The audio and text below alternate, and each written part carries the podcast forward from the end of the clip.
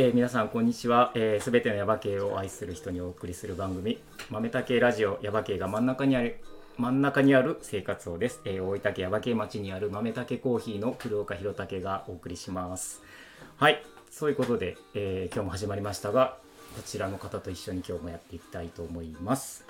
はい、こんばんは。えっ、ー、と最近紅葉観察にが日課となっている光です。よろしくお願いします。ます。ね、えー、っとこれは綺麗な時ですけども、最近あの、うんうん、あこれちょっとごめんなさい。収録なんであれなんですけど今日は11月の14日で、ね、はい。えーと、ちょっと配信日はもうちょっと後になるんですけど あのね今一番いい時。ですね、うん、だいぶもう色が変わってできて、まあ、逆に終わっちゃってる日もあったりもでもなんかいろいろ話聞くとなんか今年はちょっといまいちなんじゃないかっていう話を結構聞いたりとかしますけどやっぱ天候なのかな？な何が原因なのかなってよくみんな寒いと寒くなったらいいんじゃないかとか暖かいとダメなんじゃないかとかいろいろ寒暖差がどうだこうだとかね結構言うけどもどれが正解なのかがちょっと全然わからない。まあもしかしたらこれ、えっと、今日のゲストの方がすごい詳しいかもしれないけどもまあでもそれも含めてまた、えー、お話を伺っていけたらなと思うんですが、はい、えっと、早速今日もゲストを、えっと、ご紹介させていただこうかなと思います。えっと、もうちょっとだいぶ間が空いてしまって、えっと、11月はライブをやって、で10月の間はちょっと別の企画をやってたんでもう純粋なあの友達紹介の、えー、企画はもう9月以来になってしまうんですけど9月かな9月。うん。ちょっと間が空いたんですけども えと前回の、えーと、平原慎さんからの、えーと、ご紹介で今日は、えーと、こちらの方に来ていただいてます、えー、と吉岡直人さんですこんにちはこんにちは。よろしくお願いします。よろしくお願いします。はい。お願いします。はい、吉岡さんです。えー、っとまずですね、えー、っと平原さんからメッセージをいただいているので、えー、っとこちらを紹介させていただきたいと思います。はい。えー、吉岡直人さん。と言っても私は同級生なので、なおさんと呼ばせていただきますが、なおさんこんにちは。えー、なおさんは耶馬渓町役場自体から青年健全育ん、えー、特にジュニアボランティアリーダーの育成に真剣に取り組んでこられました。育成したジュニアの皆さんは何百人かはいると思いますが今で大人となりその時の志を忘れず今では立派な社会人として活躍されています。そんな貴重な取り組みをされた奈緒さんは私の師でありもみじ園のよ最も良き理解者でもあります私はそんななおさんの人柄を多くの人に知っていただきたいと思い今回ご紹介させていただきました。なおさんこれからもよろしくお願いいたします。平原慎といただいてます。素敵なメッセージ。ね。すごい。あの平原さんとは同級生ってことなんですね。そうですね、うんうん、中学校からの。はい、うんうん、で、えっと、今回じゃあそういうお話で あの紹介していただいたんですけどまずそうですねどこから話をしようかな。ねえー、っと大あ耶馬渓町役場の、はい、まあ、役場の、まあ、結局、まあ、職員でいらっしゃったっていうところが一番最初になりますかね、でもね。そうですね。うんうんうん。うん。だからまあひかりちゃんの先先輩っていうか。もしかしたらどこかでね名残えっと、もう退職されてからは何年かなる三年四年目ですね。四年目にはい。今の今現在っていうのは？あ今はもう無職になってます。え？あそうなん？ですか退職後に道の駅中津で3年間勤めさせていただいて今年の4月から、はい、まあ3月いっぱい働いたわけですけど、はいはい、4月からはあの何もしてない状態です。まあその間にボランティアでい。ろいろ活動してるんですけど、ね、うんうん、あその結構このボランティアの話が結構一番最初に出てたんでこれえっとお話をちょっと伺っていこうかなと思うんですけどもボランティアボランティアリーダー？あはい、うん、その耶馬渓町、まあ、役場の時代から、うん、まあそのえっとねなんて言ったらいいかなやっぱ若い人との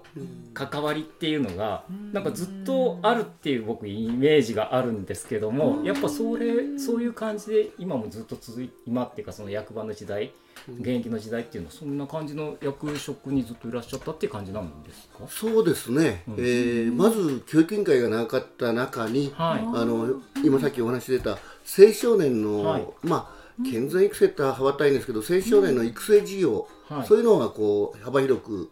まあ、関わってきたということではい、でどうしても小学生から、うん、まあ、あの大人までですね、うん、あの本当いろんな方と出会い、いろんな方と耶馬渓の地域の中で活動してきたという経緯はありますね、うんうん、その中にジュニアボランティアリーダーもあったということですね。はい、ジュニアボランティアリーダーってこういつからやってるんですか、えー、平成3年だったかな。平成3年、ちょっとはっきりということは、えっと、30年ぐらい、ね、そうですね。ちょうど私もまだ若かった頃で、はい、いろいろあの景気 盛んに燃えてましたけど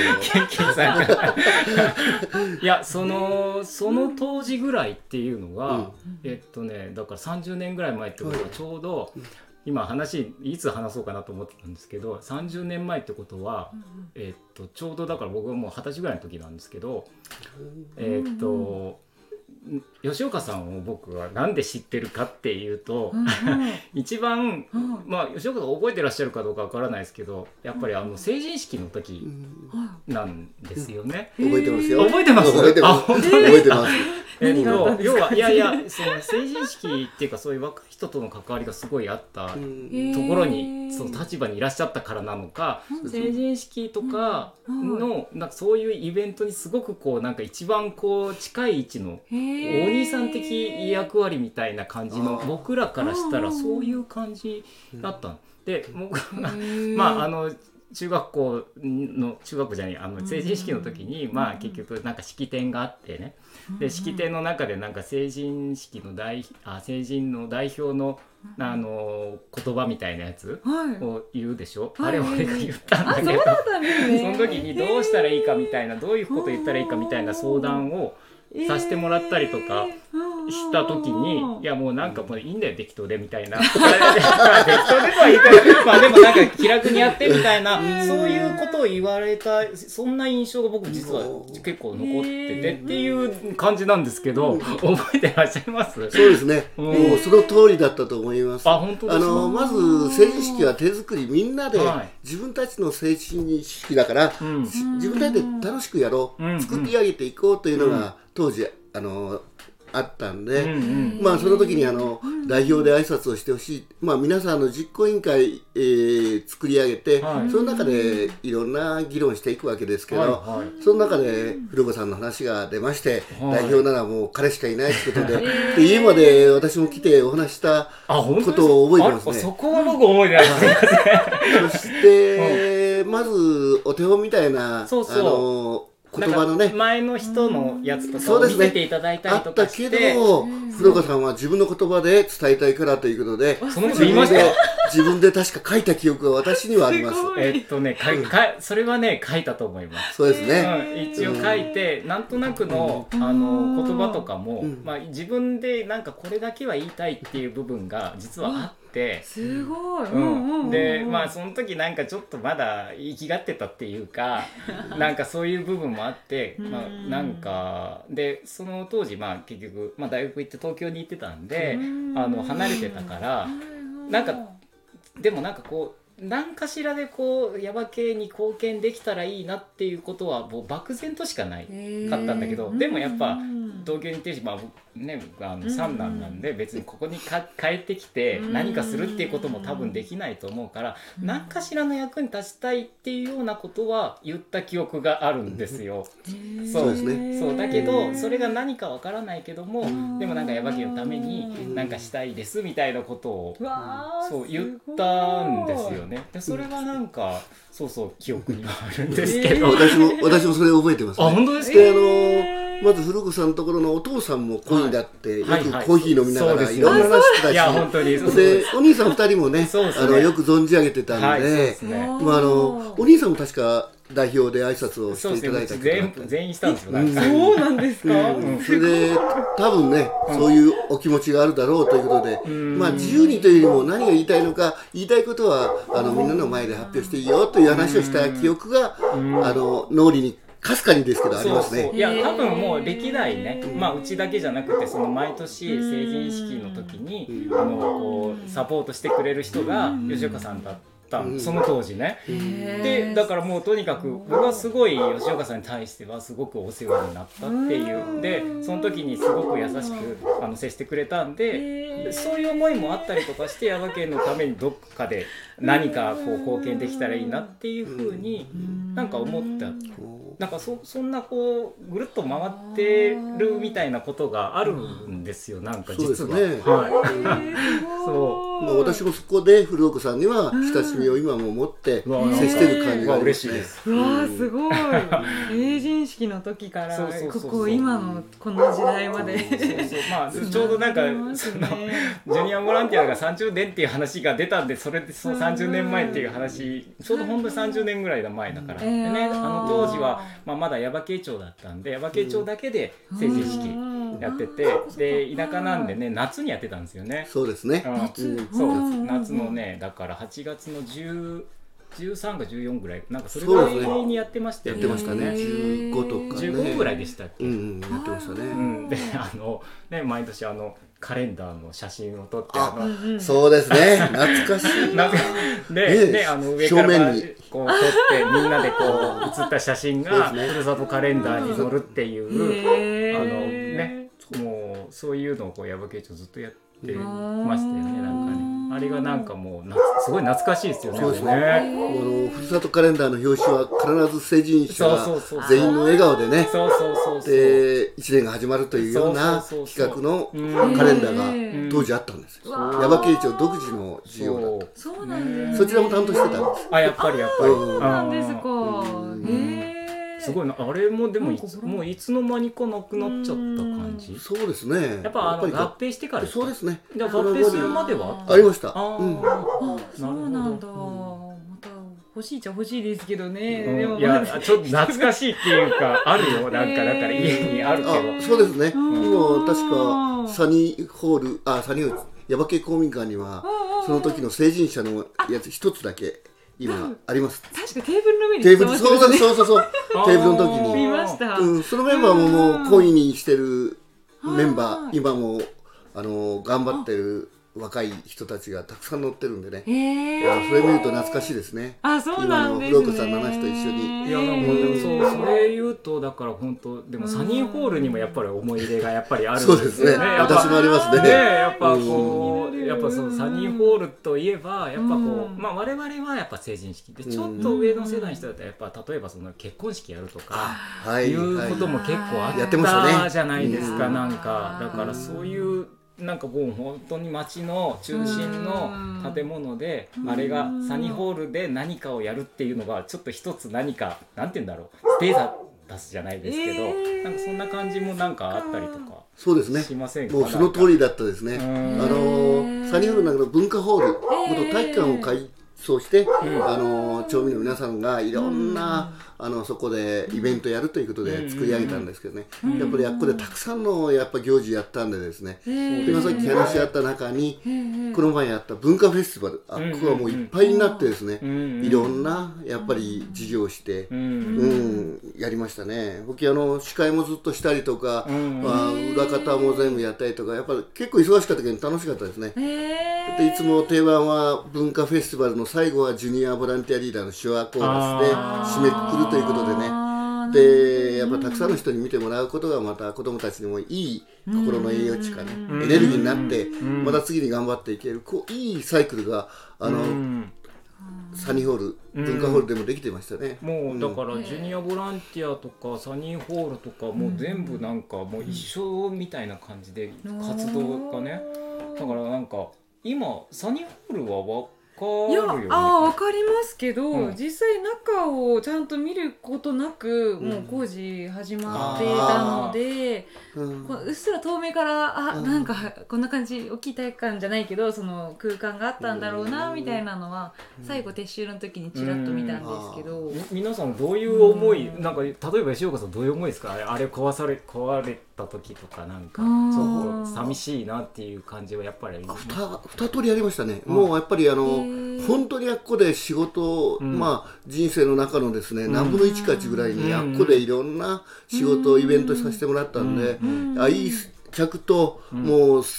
なんか寂しい気持ちは十分にあったけど、うん、ある一面時代の流れであの、うん、実際はもう中が老朽化してたのは事実、はい。あの仕事上も知ってましたしね、はいはい、これ仕方ならないことってあっさりとした気持ちと複雑な気持ちだったですね。もう仕方がない。もうあそこはもうああやってもう老朽化が激しかったっていうのがやっぱ実際問題ありましたからね。そうですね雨漏りひどいとか言ってましたもんね。そうなんですよ雨漏りがひどかったですね。その分やっぱり大活躍はしてくれた大切な、あの建物だったですねだから一生やっぱり思い出には残る、もう建物ですよね。で今ちょうど建て替えてあ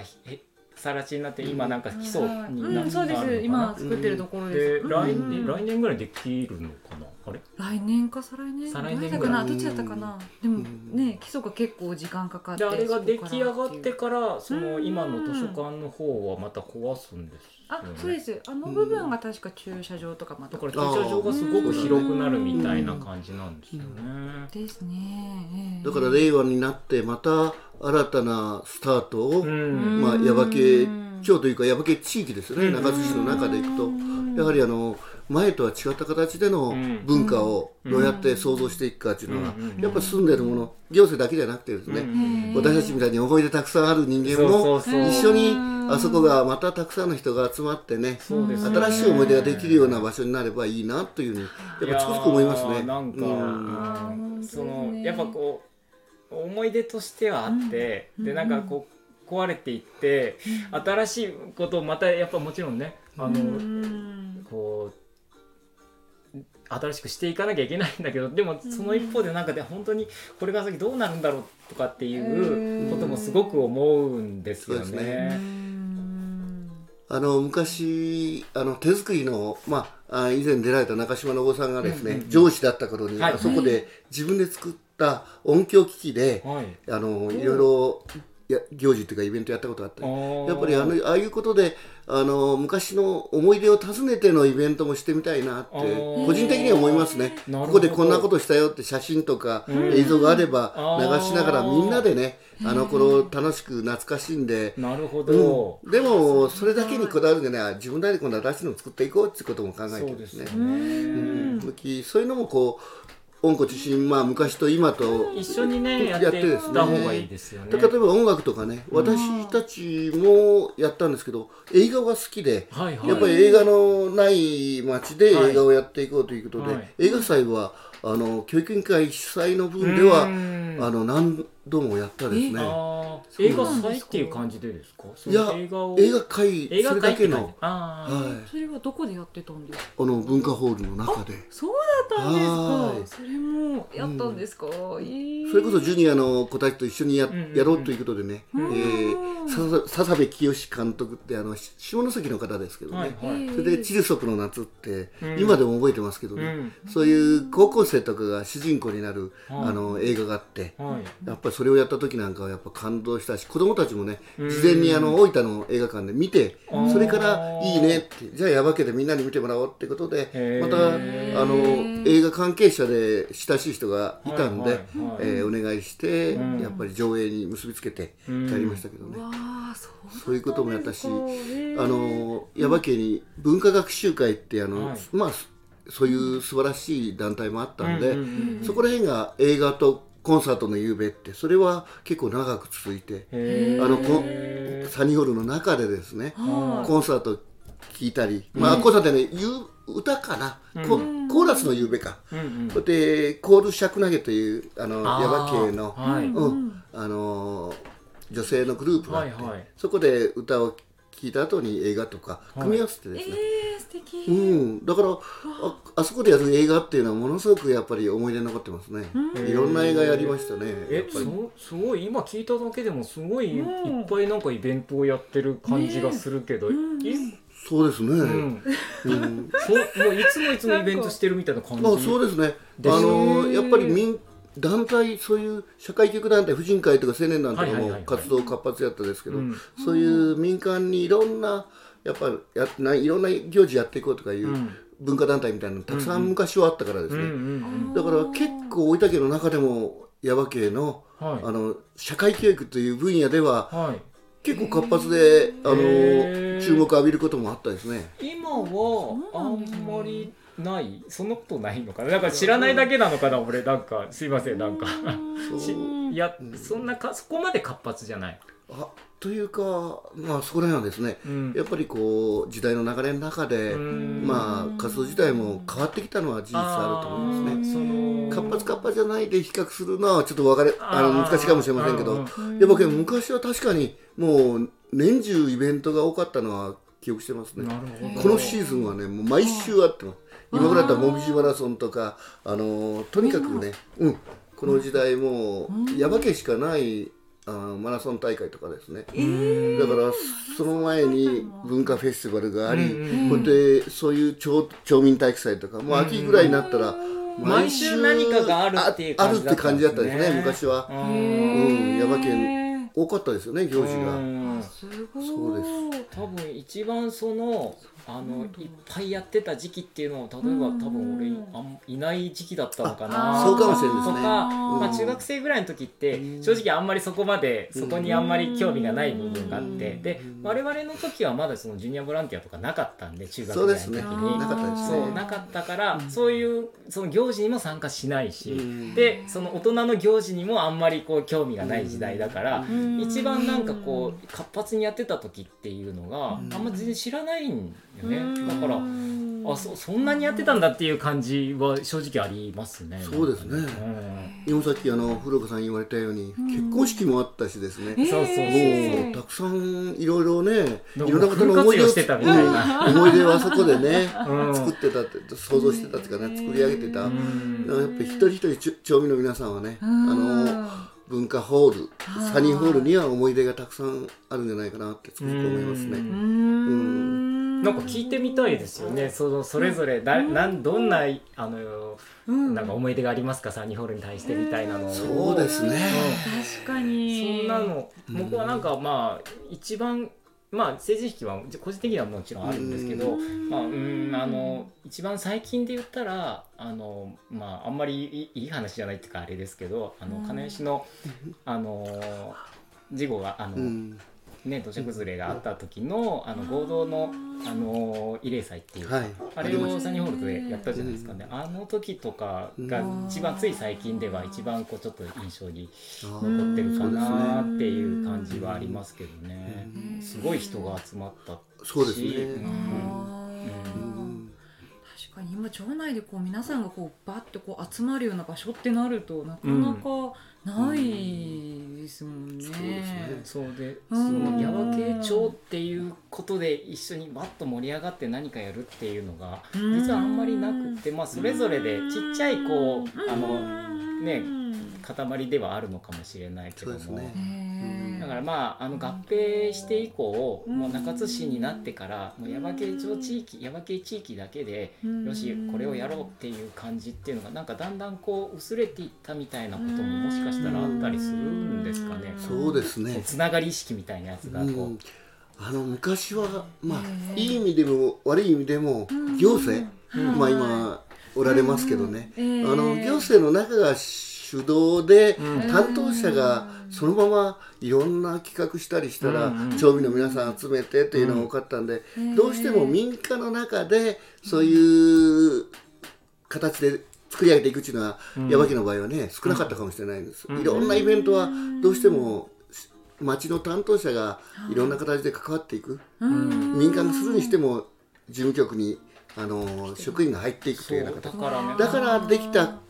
事業だったかもしれないですね。なんとなくですけどやっぱ。うん、まあ、これもなんかまあ語弊があるかもしれないけどなんか今のあ昔のその役場の人たちってすごい活気があったっていうか元気があったっていう感じがあって今はねあの役場に行くと、まあ、人数が少なくなったとかっていうのももちろんあるだろうしけどあとそのほら節電のためにこうちょっと暗いとかっていうのもなんかイメージであるんですけどなんとなくこう活気っていう感じじゃなくてみんな皆さんすごい一生懸命仕事をされてるけどもなんかこう活気があるっていう感じとはちょっと違うかなっていうんでうん。なんかもちろんいい面もあるし悪い悪い面っていうかいろんな側面があるとは思うんですけどっていう個人的な印象なんですけどね。そうなんですね、そうですね。どう？確かになんか なんか言い言いにくいかもしれないけど。でもなんかそうですね。やっぱりどうしてもこう中津市内の方にこう本庁があって、うんうん、そこがこうやっぱ判断最終的に判断ってなると、こっちも活動している中でそっちにもこう予算とかお伺い立てながらやるってなると、すごくやりにくい部分もあるよなっていうのは 確かに正直あったりはするんですけど、まあでもそういった中でもねこの前はあのツール・ド・ヤバケっていうとサイクリングのイベントとかもまさにこう、まあ、民間と行政の方にも手伝ってもらって出来上がったイベントだったので、そういった意味ではねなんとかこう今でもなんかその形が残っているというか、そういった中で行政の方も一緒になって盛り上げてるイベントがまだ少なからずむしろ新しくできたイベントだったので、なんかそういった形で今後もね皆さんで一緒に地域を盛り上げる、ね、馬慶町時代じゃないですけど、うん、このヤバ系が盛り上がるようなことをできていたらいいなっていうのを聞いててすごく思いました。そうですね。いかがですか、なんか吉田最近聞いてて、なんかもううんうんってこううなずきながら聞かれていらっしゃいましたけど、なんか。もうしっかり考えられてるなっていうのと、やはりあのあ住民との距離はやっぱり近く持つべきだと思うんで、あ住民の皆さんの意見とかを聞くだけじゃなくて、やっぱり自分たちから入っていく中で地域の様子も全部キャッチしてですね今の課題とかいうのはまた一緒に何か考えて作り上げていく。行政だけでもあのやってもなかなか効果上がらないしそういう民間団体だけでもなんか希薄な部分があるんですよね。ですからうまく融合させてですねあの作り上げていくのが今のお話から聞いても私も思ったんですけど、いいな、そのためのあの地域おこし協隊員の皆さんが活躍する街はですねまた活気が出てくるというふうに思います。私自身も担当してたことがあってですねやっぱりあのそういう中でいくとやっぱりその人の力キャラクターをやっぱ発揮できるように行政もバックアップするし、地域の人もやっぱりそれを知っていただくというね、やっぱり努力はお互いにしてないけんと思うんですけどやっぱりもうちょっとアピールをねあのやってもいいなと思います。ね、あのその行政側の人たちはそうやって考えてくれてる。でこっちのこちら側っていうか、地域住民の方もね、なんかちょっとこうやわわとかっていう感じじゃなくて、もうこう一緒に関わっていこうっていう姿勢はやっぱりみんなそれぞれ一人一人が持つべきだと思うんですけど、そこがなんかちょっとだんだんこっち側の方が実は離れていって、どうですかどうですかって行政の方の方は実は聞いてくださってるのに、もうもうもうっていう感じにはなってるのかなってまあそれも個人的な印象ですけどね。だから両方とあのこうどうにかどうやかしたらいいんじゃないかとかっていうふうに思うべきなんだろうなとか思ったりとか。うん最近、ああ、どうぞいいですか？なんか最近本当思うのはやっぱりこうでもいろいろなんか中の仕組み的にも、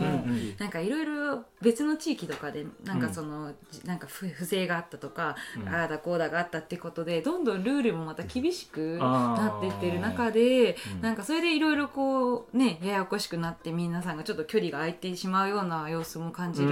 中で、でもやっぱり行政の中で働いている人も一個人であって、うん、実際話してるといや本当はこうしたいんだけどでもどうしてもルールがこういうのがあって、うん。うん、みたいなのを聞くとわなんかすごく悔しいなって、うん、ルール自体に対して悔しいなって思うところと、まあ、でもやっぱそこでこういかにそれぞれの人たちが個々でコミュニケーションを取れるかっっていうところでまた次の活動が起こしやすくなったりとか、うん、なんか全部が全部ルールに縛られることなくこう楽しくイベントとか運営ができるんじゃないかなって思うと、うん、わあなんかいっぱいやっぱり人と人だよな みたいなのを最終的にはね。そうそうそうそう、ね、感じることが最近ありましたね。うん。時間こもってるなんか、そういうことがあったんだろうなみたいな。いや本当そうですよね。本当に実感というかもう人柄も出てるし、だからこういうね彼女みたいな子がやっぱりその地域おこし協力隊で、ね、入ってくれる、まあ、よそから入ってきてくれて、でいるわけじゃないですか。であとはやっぱ地元の人も、まあ、地元の若い人もかな、もう一緒になってよしややってやろうっていうふうになっていってくれると、ただ、まあ残念ながらっていうかやっぱこう若い人がやっぱ少ないまあそのねまあ その小学生中学生もちろん少ない子供が少ないってことはもう若い人も少ないしっていう若い人が少ないからやっぱだんだんねその盛り上げていく機運っていうのもやっぱこうみんな集まればこうなるんだろうけどでもそれもやっぱこうなりにくいっていうのも正直まあしょうがない部分もあるんだけどもそこもなんかこう課題ではあるし。そうですねなんか若い人がとにかくこうあの動きやすいっていうかあのやりやすいその環境をまあ我々がどんどん作っていくことも結構必要なのかなそれが大切だと思いますね。やっぱ若い人が自由に、で元気よくね、あの活動できるような場をあ年配になる50代60代の人が作ってあげられるような環境が一番,、一番いいんじゃないかなと思いますけどね。いいだんだんやっぱもうなんかもうそろそろもう僕も若い若いとかって思ってたけどいや全然もう若くない時代だだからそれそれこそもうどんどん若い人に出てきてもらってももっと盛り上げてもらってっていうふうに持っていけたらなってすごく思いますね。なんかね本当に最近は。そう若い人の話をちょっとあの聞こうと思っててなんか話がこうあっちあっちってなってそうジュニアボランティアリーダーの話をちょっともうちょっと深く聞きたいなっていうのとあとその今吉岡さんあの今のやられてることあの、まあ、ボランティアっていうなんかあのキーワード多分出たと思うんですけども、それとあとまあ道の駅の話とかもちょっとあとそのねそうちゃんの話もあるしとかって思ったりとかもするしだからなんかまあちょっともうちょっとあの別の角度からのお話をもうちょっと来週次回で聞かせてもらおうかなと思うので、またあの次回もすいませんよろしくお願いします。よろしくお願いします。ということで、はい、えっ、ー、と今日はこの辺りにしたいと思います。はい、ではえっ、ー、といいかな。はい、はい、ではえっ、ー、と今日はこの辺りにします。はい、では皆さんさようなら。はい、どうもありがとうございました。ありがとうございました。この番組はコーヒーが真ん中にある生活を豆たけコーヒーの提供でお送りしました。